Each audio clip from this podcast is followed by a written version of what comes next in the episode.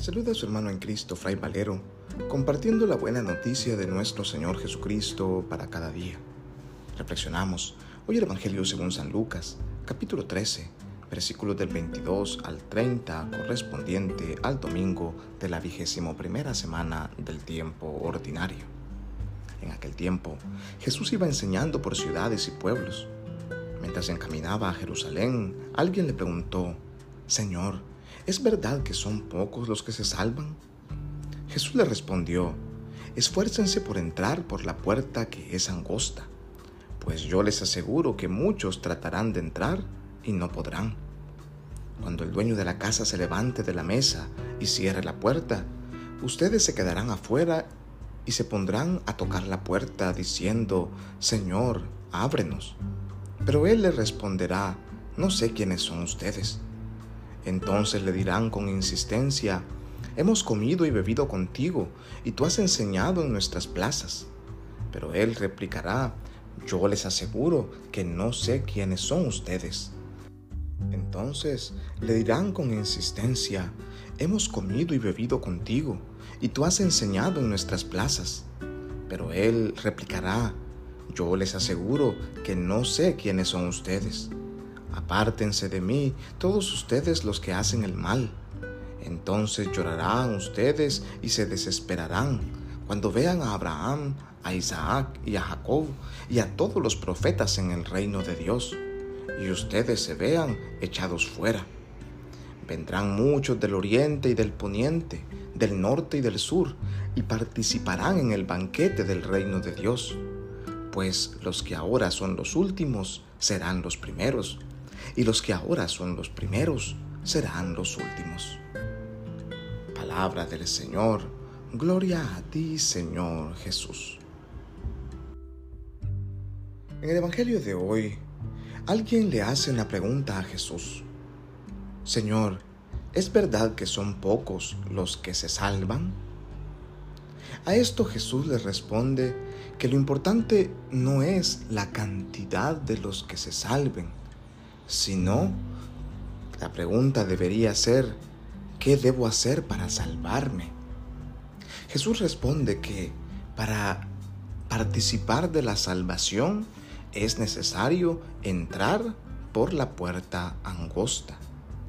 Y es que hay dos tipos de puertas o caminos que nosotros podemos recorrer. Por una parte está el camino ancho, que es el camino de la vida fácil que es el camino del dinero fácil, de las pasiones, del desenfreno, de los gustos personales, del individualismo, del egoísmo, el camino del mundo, el camino que nos ofrece la sociedad y que nos hace creer que en tanto en cuanto yo esté bien y feliz conmigo mismo, no importa nada más. Jesús nos invita a todo lo contrario. Nos invita a pasar por la puerta estrecha, aquella que nada contra la corriente del mundo, aquella que no piensa en el egoísmo e individualismo, sino en la fraternidad, en el compartir, en el darse por completo a los demás. Aquel que nos invita a renunciar a nosotros mismos, a cargar con nuestra cruz y a seguirle.